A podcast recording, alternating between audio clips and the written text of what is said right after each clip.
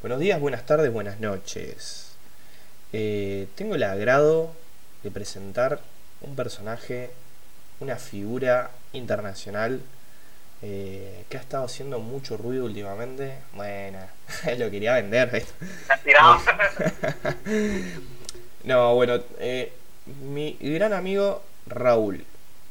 Raúl, bueno, nada, le, quiero, le quiero ceder este espacio a él porque él me dijo, déjame que yo quiero largar la intro acá. este capítulo que haces conmigo lo quiero manejar yo a mi gusto. Así que, eh, nobleza obliga, Raúl, todo tuyo. Gracias, Andrés Pampa, que no es de la Pampa, sino de Mendoza. Un poco raro. Y sí, vengo del norte del continente y estoy acá invitado. Para mí es un honor y un gusto, un placer poder no solo estar en el podcast, sino poder conducirlo además. Que, que me vine arriba y dije, bueno, hoy es el día para, para mostrarme. Hoy chicos vamos a hablar acerca de lo que es cambiar de vida. Cambiar de vida a nivel país. Por ejemplo, yo soy venezolano y vengo viviendo en Argentina desde hace tres años y medio. Y cambiar de ciudad, porque el gran Andrés Pampa Abdala se fue de San Rafael a Buenos Aires y supo cómo es el cambio de vida y cómo uno tiene que adaptarse. Así que nada, vamos a hablar de eso hoy y esperamos que lo disfruten. Me vuelvo loco, amigo, ya estás para hacer tu propio podcast. vamos con la intro.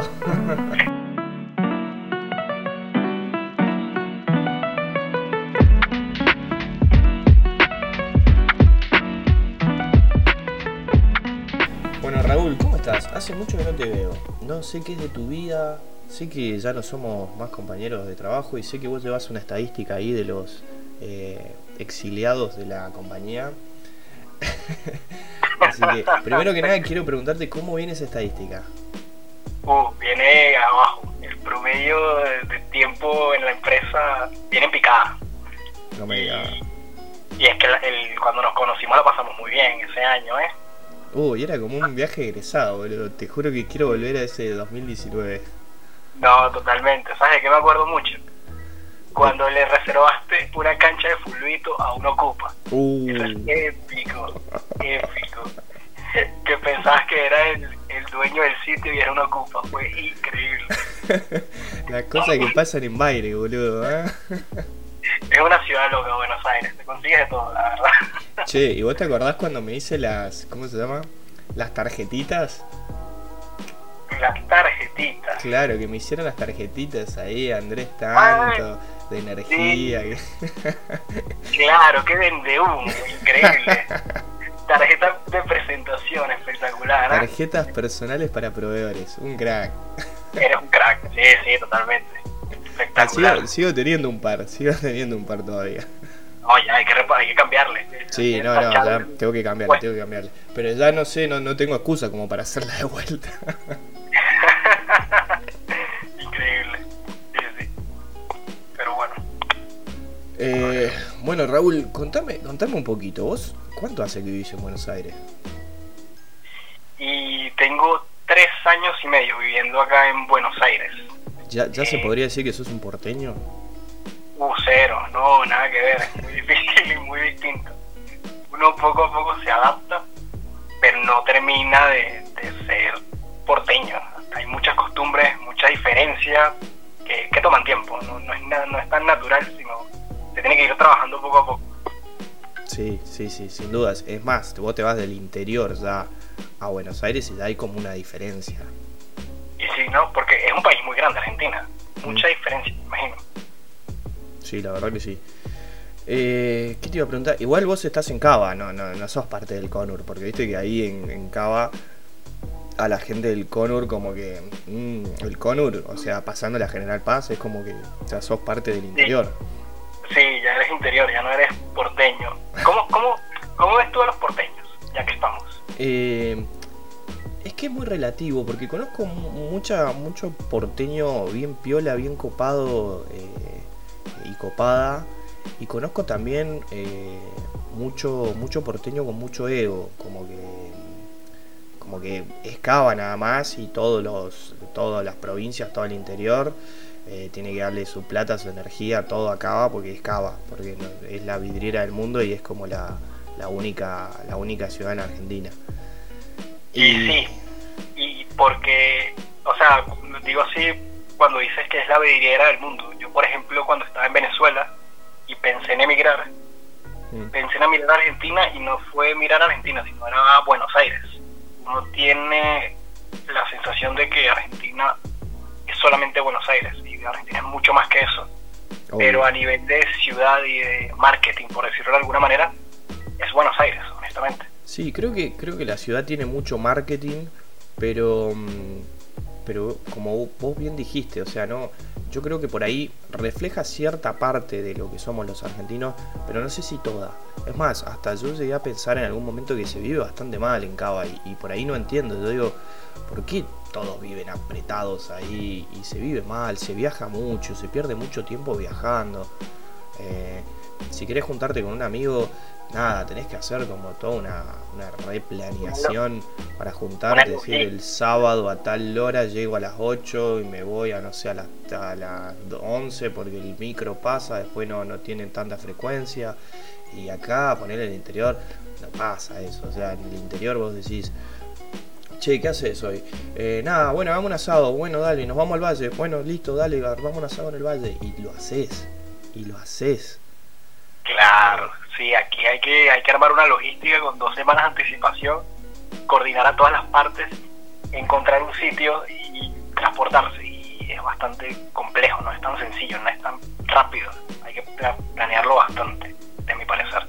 Sí, además em, no, nunca llegás a tener, yo lo veo como que nunca nunca terminás de, estar 100% conectado con la otra persona. O sea, tenés pocos momentos en los cuales vos disfrutás con un amigo, una, una amiga, y, es muy poquito el tiempo que pasás.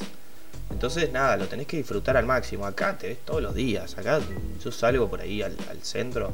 Yo digo acá en San Rafael, pero eh, lo podés ver también en Córdoba o en Mendoza o en cualquier ciudad que sea grande que no sea tan grande como, como, como es Buenos Aires o Cava o Capital Federal. Eh, te encontrás en el centro con gente, y decís, eh, ¿qué haces? ¿Cómo andás? Eh, eh, nos tenemos que juntar, sí, tenemos que hacer un asado, tenemos que salir, no sé. A mí me pasa que, salgo ahora un sábado a la tarde a comprar algo y, alguien me encuentro. Entonces hay como una cercanía. que eso por ahí no lo, no lo veo allá. O sea, allá si no, no, no te coordinás y no le pones también de tu voluntad, de decir, tengo que ir a ver a un amigo y tengo que viajar dos horas para ir a verlo y bueno, y lo hago. Sí, sí, suele ser más distante la relación en una ciudad muy grande, pero creo que tiene que ver con, el tamaño de la ciudad y no que sea Buenos Aires. Obvio, Yo, sí, sí, sí. En Caracas, te digo que en Caracas lo, lo, veo muy parecido a como se vive acá en Buenos Aires. Uno, uno forma su grupo de amigos del barrio, de la escuela, de la universidad, y es muy cerrado. No suele ser una, una persona que busque más allá de eso, sino simplemente con el estilo de vida que tienes y las relaciones que haces desde toda la vida, te conformas y no buscas más. Creo que eh, la persona que vive en grandes ciudades suele ser así. No sé si estoy hablando general, generalizando, pero, pero se me parece mucho, honestamente. Sí, obvio, por ahí es muy difícil no caer en la generalidad porque también, a ver, estamos hablando cosas de que eh, experiencias que nos han tocado vivir y que obviamente son re subjetivas. Pero, pero me parece que, qué sé yo, o sea, es toda una experiencia, está re bueno hacerla. Eh, y a mí me encanta Buenos Aires, yo amo Buenos Aires. Es más, recién estábamos hablando con Raúl eh, antes de ponernos a grabar que yo le decía, loco, tengo una manija por ir porque estoy viendo lugares para ir que están buenísimos y yo cuando estaba viendo allá no, no fui dije, ¿cómo se me puedo pasar? Y es como que siempre descubrís cosas nuevas para hacer, entonces eso está buenísimo por ahí un poco acá en el interior, o no sé, por ahí en pueblos chiquitos, capaz que en capitales como Mendoza, Córdoba, Santa Fe, tenés un poquitito más de cosas para hacer. Pero si vivís toda una vida, ya lo vas a hacer todo. O sea, Buenos Aires, por más de que vivas toda una vida, siempre hay cosas nuevas para hacer, es increíble. Totalmente, y es algo que no se valora del todo cuando uno vive acá. Uno ya lo ve como natural.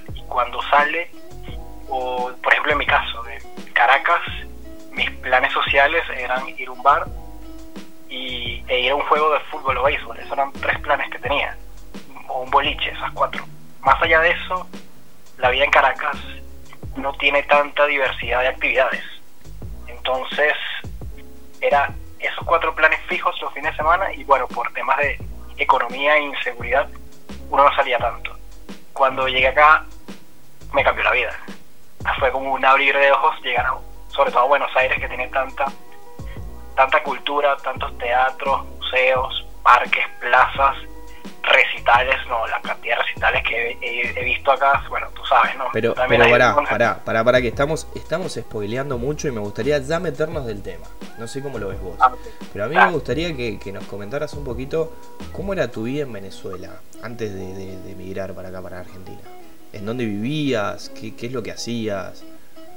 Ok, bueno, yo, eh, para poner similitudes, eh, yo vivía en Caracas, que es la capital, evidentemente, en un barrio bastante bueno, como ponerle acá Palermo, en Capital.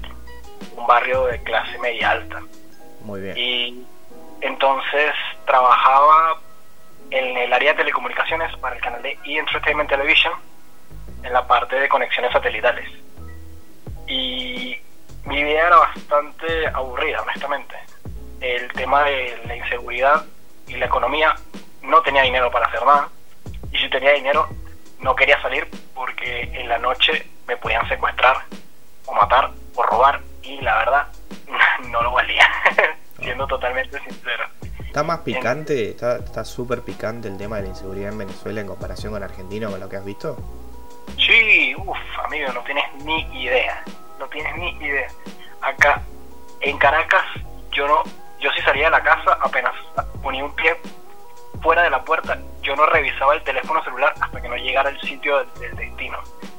Acá llevando en el, en el bondi con el teléfono y no me va a pasar nada. Así que ya por ahí es espectacular. Acá, no sé, en Caracas tú hablas con cualquier persona y esa persona conoce a alguien que lo secuestraron. Aquí no, o sea, no es el común. Allá no sé cuánto porcentaje de la población han secuestrado, pero, pero es distinto y se nota.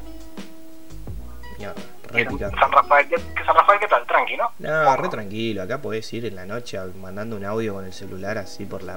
¿Viste cuando, cuando mandás un celular que gritás o boludeás y no pasa nada? O sea, nadie va a venir y te lo va a arrebatar, te lo va a sacar de la mano. Una motito, que viste las típicas motos que te manotean los celulares y se van, bueno, eso acá no pasa, acá puedes andar caminando tranqui de noche pasan cosas porque hay lugares que son picantes y que te tenés que cuidar, pero creo que como todos lados, pero nada, en comparación de, lo que es Buenos Aires es, nulo, nulo, olvídate.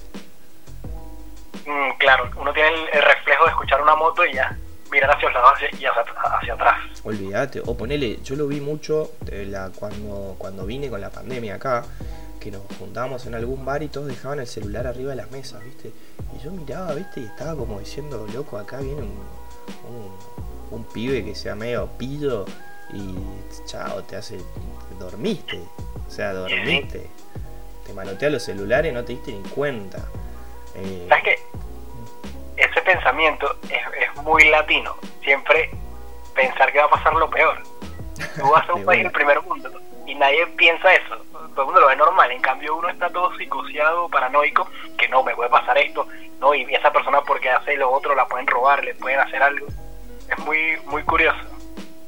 No, mal, mal. Y, acá ponerle San Rafael, yo después de estar en Buenos Aires, quise yo, venir a San Rafael y andar caminando tarde, de noche, y decir, uy, loco, y andar re paranoico, mirando para todos lados, decir, escucho un ruidito, una moto, lo que sea, sabes cómo salgo corriendo, y acá no pasa nada, o sea, re tranqui. Ojo, no hay que minimizar, hay hechos de, inseguridad como todos lados, pero en comparación con, ciudades grandes o como Buenos Aires es, nada, estás, en Disney acá.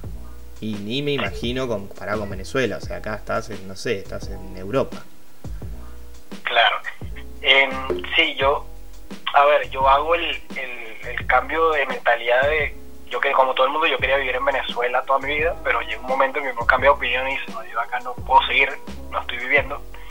Y el tema fue la inseguridad, no era vida encerrarse a partir de las 7 de la tarde, 8 de la noche, por inseguridad, no poder salir, tener que, estar escondido siempre, eso no es vida. Y yo recuerdo una vez que, ah bueno, aquí, dato, si conoces a algún venezolano, Mm. sabe distinguir el sonido de un tiro al de un fuego artificial o un cohete.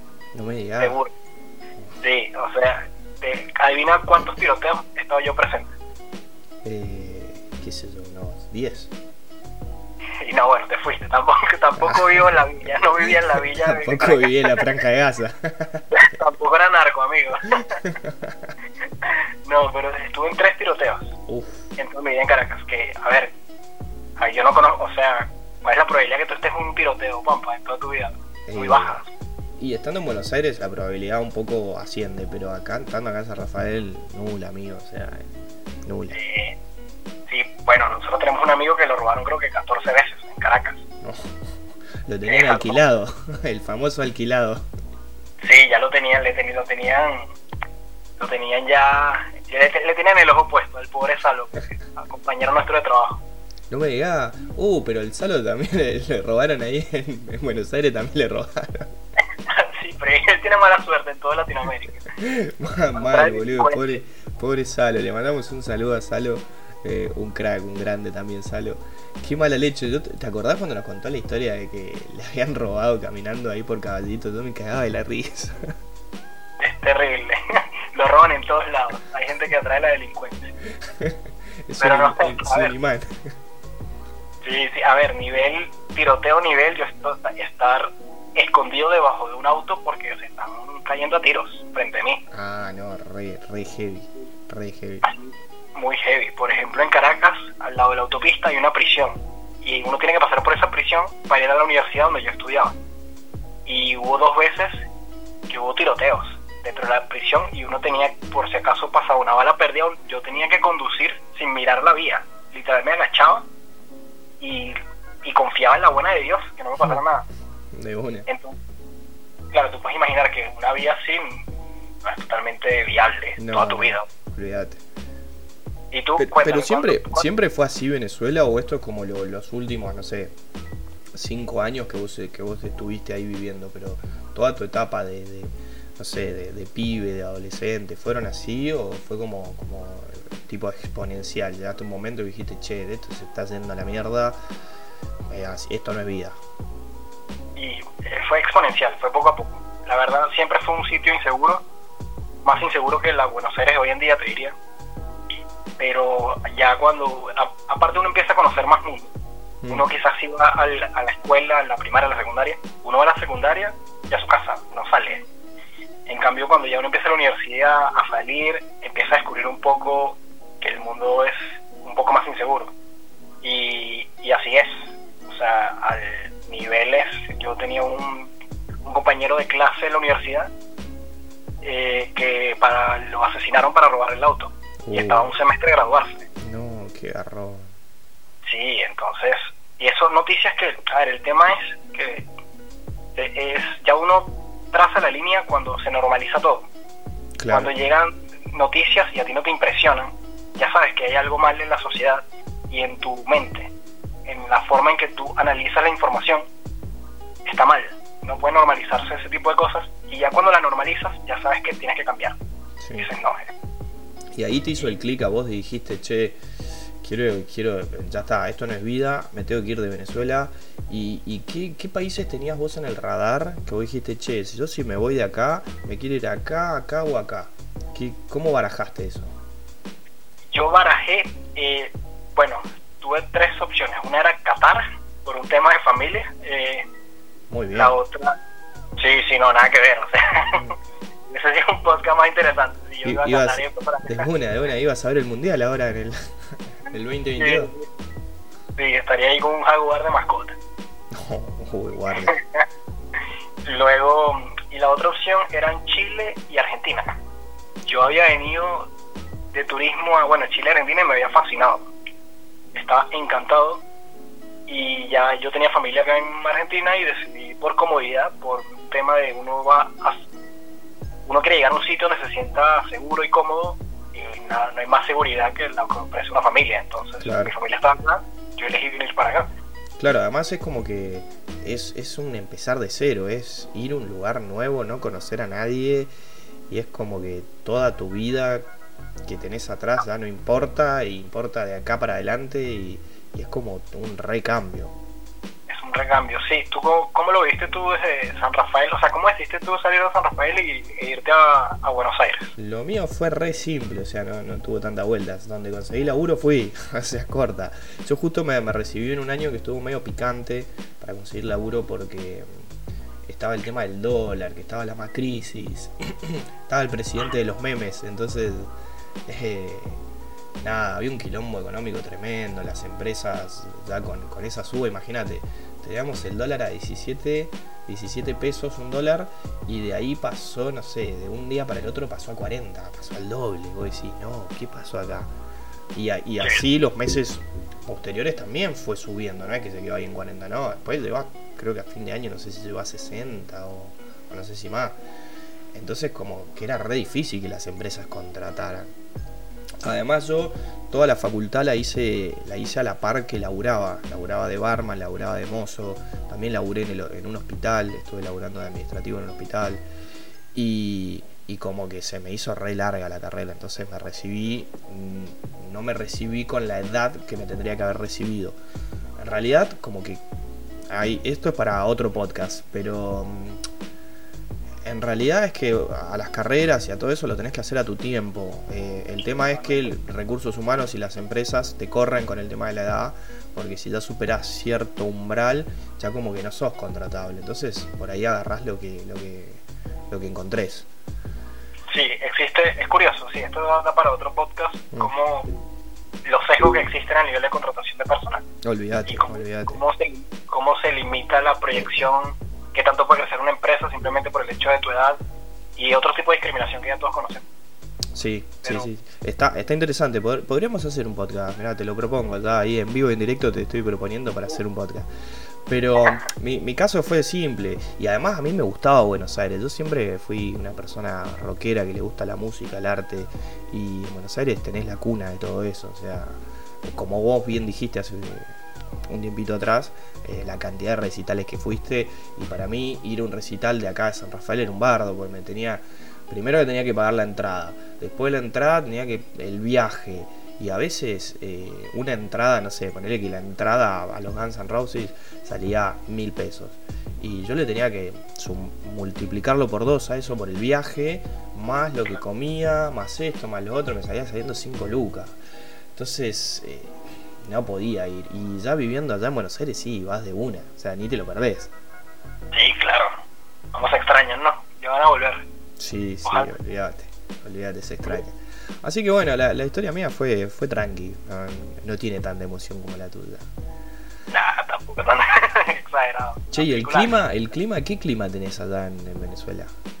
el clima en, Venezuela es, hay dos, dos temporadas, temporada de lluvia y temporada de sequía. En Caracas la temperatura oscila entre los 18 y 33 grados todo el año. O sea que una no conocen la campera, o sea, una campera no la conoces. No, no, unos guantes, una bufanda, una campera, eso no existe ya. No, o sea que cuando viniste acá en invierno, conociste el invierno, dijiste, y eso que el invierno de Buenos Aires no es tan picante. El invierno de acá de Mendoza, de, o de Neuquén, o más para la parte de Patagonia, ahí es re picante. Eh, pero vos la verdad que la pasaste bastante bien con el invierno ahí en Baire. Sí, la verdad, es curioso, porque el primer invierno acá en Argentina me gustó, porque para mí era una cosa exótica era como que, mira, me he visto con campera y bufanda y tengo guantes. Y, es como un cambio de vida que te emociona. Y dices, oye, aquí capaz cae nieve. Porque en Venezuela no existe la nieve. Es como una cosa exótica de película americana. Entonces, eh, el primer invierno me lo disfruté un montón. A ver, yo en, Venezuela, yo no yo no vi el clima antes de salir de la casa. Yo me ponía la ropa de siempre y listo, porque cualquier ropa servía. El clima no, cambiaba. Muy bien, muy bien, boludo. Yo me acuerdo acá en San Rafael cuando yo iba a la facultad, no sé, yo empezaba a cursar tipo 3 de la tarde y salía en segundo año a las, a las 12, a las 12 de la noche salía. Y me acuerdo que, no sé, tipo en, en, otoño creo que era, o en otoño, inclusive también hasta algunos días de invierno, a las 12 del mediodía o a las 3 de la tarde está lindo, o sea, hacen 20 grados. Y nada, te ibas de campera. Y más si andabas en bici, viste que andando en bici como que empezás, entras en calor, nada, te ibas de remera. Y a las 12 de la noche cuando salía hacía un frío, hacían 5 grados, 3 grados. Nada, tenía que llevarme, además de la mochila de todos los libros, las carpetas y todo, tenía que llevarme un buzo, más la campera.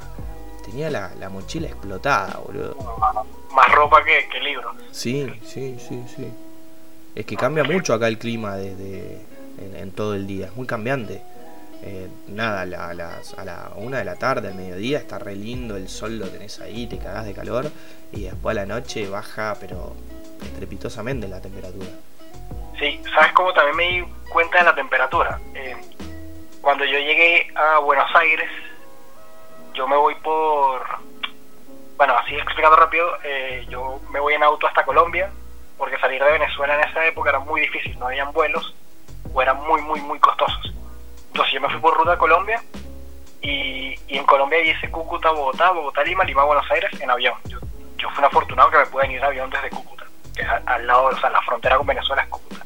Ah. Pero bueno, yo llego a Buenos Aires y mi hermana estaba alquilando una habitación en una casa de una, en una casa. Lo curioso es que la casa solo tenía techo, los cuartos y la cocina y el baño. El pasillo principal estaba abierto, Uh, abierto literal, abierto en plena ciudad. Era muy curioso. Entonces, cuando yo tenía que cocinar, yo cocina, uno cocinaba al aire libre. Entonces, en invierno era complicado. no, si llovía, imagino. si llovía tenía que ponerme un buzo con, con capucha, le decimos nosotros, para la cabeza, para no mojarme. Ese era el nivel. No, entonces- tremendo. El cambio de vida fue importante. Sí, Yo sí, vivía una casa cómodo, en Caracas y pasé acá a un sitio bastante incómodo donde yo me ponía, tenía que poner una campera para cocinar, porque justamente era pleno invierno. Me parecía rarísimo. Che, ¿y cómo, qué, qué- qué buena la historia esa de, de- de cómo emigraste? ¿Cómo, ¿Cómo fue la onda? ¿El auto lo dejaste ahí en Colombia? ¿Lo dejaste tirado y te viniste? ¿Cómo, cómo fue toda la onda? Eh, fuimos yo con unos familiares, Mm, me llevaron de Caracas a la frontera y después ellos se regresaron en auto. Allí aproveché y me despedí de ellos. Luego uno pasa la, la frontera caminando, es un puente, y te hacen migraciones. Obviamente yo, imagínate, voy con, como con cuatro valijas. Es evidente que, que yo me voy. claro. Pero el tipo me revisó la, la Guardia Nacional, la policía, y cuando vieron la cantidad de valijas que tenía, les dio paja. Les dio paja ver todo lo que yo tenía y dijeron, no, pasa adelante, no importa. Así, les importó cero. No. Y estuve en Cúcuta un par de días y luego fue un vuelo tranquilo. O sea, en Colombia uno ingresa, Colombia te deja ingresar, pero tú tienes que tener un vuelo de salida de Colombia, porque si no, no te dejan. O tienes que tener un destino. Claro. Y mi destino era Argentina. Y por una política que yo admiro mucho y quiero mucho de este país, acá la, la parte migratoria para venirse y vivir es bastante sencilla. No hay mucha restricción. Eh, está bien visto el, el inmigrante, no sé por qué, y yo la verdad lo agradezco un montón, porque me cambió la vida. Yo llego acá y cuando llego a migraciones, yo tenía el corazón, se me salía de los nervios, porque uno está migrando, uno no tiene papeles, se viene a vivir. Claro. Entonces me pregunta el, el Guardia Nacional, el- la persona de migraciones de acá, que, que a dónde voy. Yo digo, "Ah, no, a, a Buenos Aires. Y, ¿Y por qué razón? Yo digo, bueno, no, turismo. turismo y tengo cuatro valijas y mi título de bachiller y unas fotos familiares, entonces es curioso. Menos mal ahí no revisan la valija. Pero muy sencillo. Eh, me dijo, ¿dónde te quedas? Di la dirección y pasé. Y cuando te sellan el pasaporte es un alivio impresionante. Yo pensé, no sé, ya yo me imaginaba que me iban a deportar. Me hacía una película en mi cabeza. Y sí, más vale. Sí, sí, todas esas cosas pasan por tu cabeza. Además, cuando, cuando haces esa travesía y, y todo el quilombo, el bardo de los, del- los problemas políticos que tienen los países también, que las leyes cambian constantemente. Y vos decís, che, y se podrá, y, y puedo quedarme, y tengo que hacer visa, y no, y qué sé yo.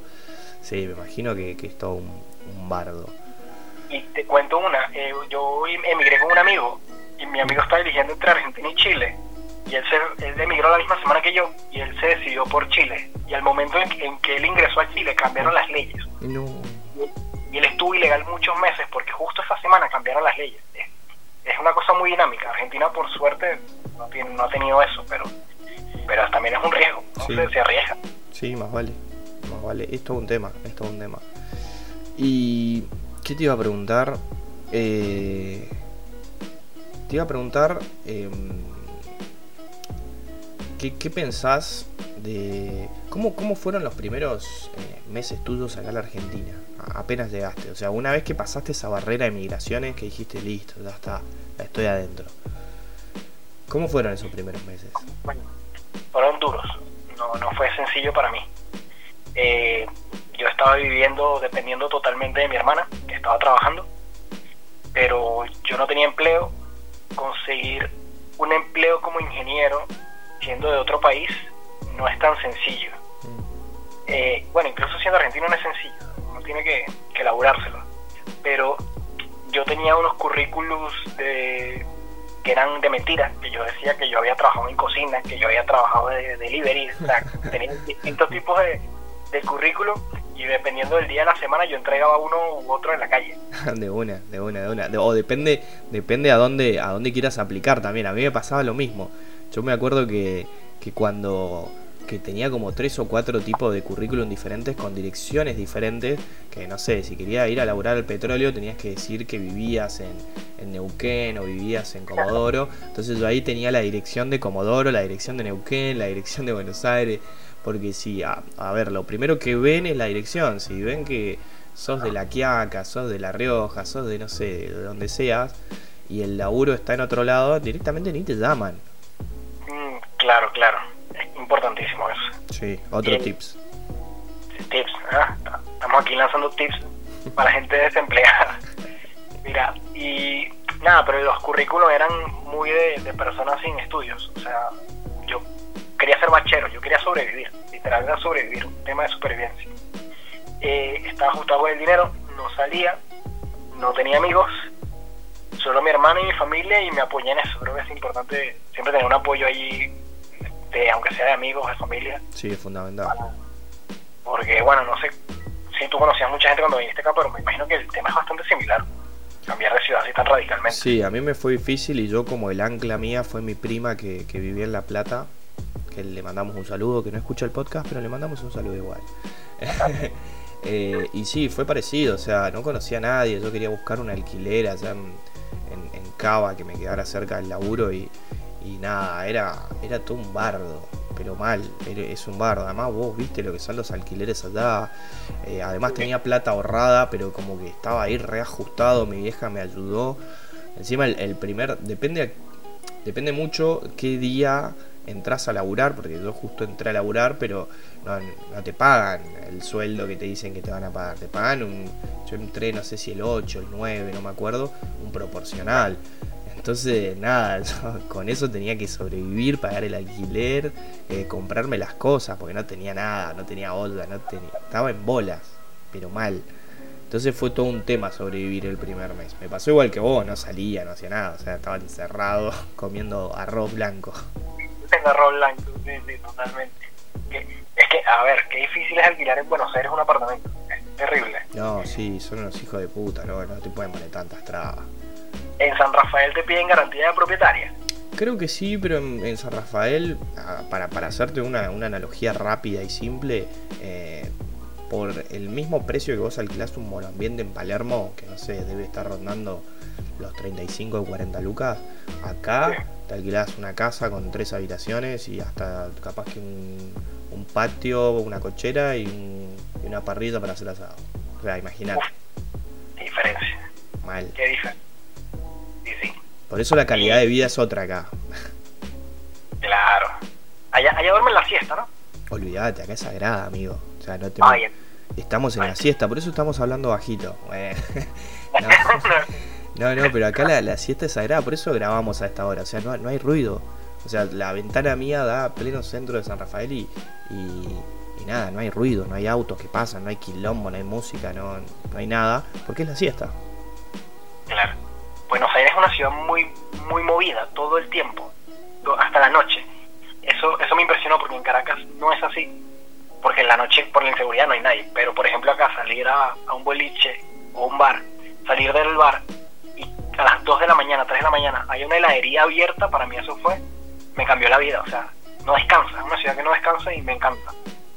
Oh, olvídate, olvídate, sí, sí, sí. Bueno, igual acá San Rafael también, o sea, eh, eso es otra de las cosas que tiene también, que no tenés la misma vida que Buenos Aires. O sea, la calidad de vida, viví mejor, pero no tenés las mismas cosas que allá. Si vos querés una heladería a las 3 de la mañana, acá no le encontrás ni un pedo. No, claro. Que yo creo que es muy de Buenos Aires eso, porque Mm. creo que en ningún lado del mundo existe. Acá, eso es una diferencia cultural muy grande, cómo, cómo cambian los horarios. Acá en Mm. Argentina todo es tarde y nadie madruga y es, es rarísimo. Sí, sí, sí, sí, sí. Y bueno, eh, creo que se nos está dando un poquito el tiempo. Eh, nada, te quiero dejar el, este último espacio para nada, para que nos comentes eh, lo que quieras. Eh, o, o, o pensés que si nos faltó algo que quieras comentar, nada, es tu momento y de paso para que cierres este capítulo, que la verdad que a mí me ha gustado muchísimo, me, me he sentido súper cómodo. Y, y- y te escucho hablar, Raúl, y me dan ganas de ir a Buenos Aires y decirte, che, vamos a tomar una birra, vamos al parque, vamos a Palermo, vamos, no sé, hagamos algo. Como hacen falta los after los jueves, ¿no? Uy, los after office, boludo, no, no, qué nostalgia. Ya volverán, ya volverán amigos. Bueno, eh, quería comentar un poco que uno descu- descubrí que Argentina no es solo Buenos Aires. O sea, he tenido la oportunidad de viajar por bastantes zonas del país y cambió un montón. Y lo que más me ha gustado es la gente, honestamente es la gente. Eh, cómo todo el mundo es tan servicial, tan buena onda en Mendoza, amigo. No sabes cómo me trataron en Mendoza. Esto va para otro capítulo. Eh, sí, amigo, es, es, la, es, una república aparte, Mendoza. No, increíble, comí increíble me trataron de la puta madre. Fue espectacular Mendoza. Iguazú también, Bariloche. Y muy buena muy buena onda la gente. Uno tiene una percepción de, de Argentina que, que, es una, que son fríos, distantes. Y, y todos, todos hablan shh y nadie habla así, pues. Eh, entonces, a mí lo que más me ha sorprendido, más me ha gustado es, honestamente, las personas. Lo buena onda, la- la cantidad de gente que he logrado conocer, que me ha recibido. Nunca me he sentido discri- discriminado. Eso es un miedo que uno tiene cuando uno va a emigrar. La discriminación, la xenofobia. Yo no la he sentido ni una vez acá. Y eso para mí ha sido impresionante. Y yo recomiendo, a, salvo por el tema de economía, si tú quieres tener una vida buena, si tú consideras que un buen trabajo puedes vivir, y yo lo recomiendo a mi familia, mi familia que aún vive en Venezuela, que no saben qué hacer, yo les he recomendado siempre Argentina porque me ha encantado vivir acá, estoy muy muy contento y, y uno se siente bien, creo que la- lo que yo buscaba cuando emigrar, cuando emigré era conseguir un sitio donde me sintiera feliz y en Buenos Aires, en Argentina, lo he conseguido. Entonces yo no tengo nada más que palabras de agradecimiento, honestamente. Qué bueno. Eh, así que nada, después te cuento lo de, lo de Mendoza, que fue espectacular, ¿eh? Dale, dale, dale, dale, dale. Bueno, qué, bueno que, una persona que, es de otro lado eh, diga tan lindas palabras. eh, y, más sabiendo que nosotros somos un bardo como sociedad, como política, como nada. Hay, grieta por todos lados, pero, pero qué bueno que, a pese a todo eso tenemos un capital humano que, es, muy bueno. Así que, bueno, Raúl, eh, este podcast lo vamos a cortar acá. Tenemos un montón de otras cosas para seguir hablando con Raúl, que lo vamos a hablar en los próximos podcasts. Así que, nada, eh, muchísimas gracias. Te mando un abrazo grandísimo a la distancia. Y bueno, y nos vemos en el próximo podcast. Claro que sí, muchísimas gracias. Chao, chao, gracias a vos.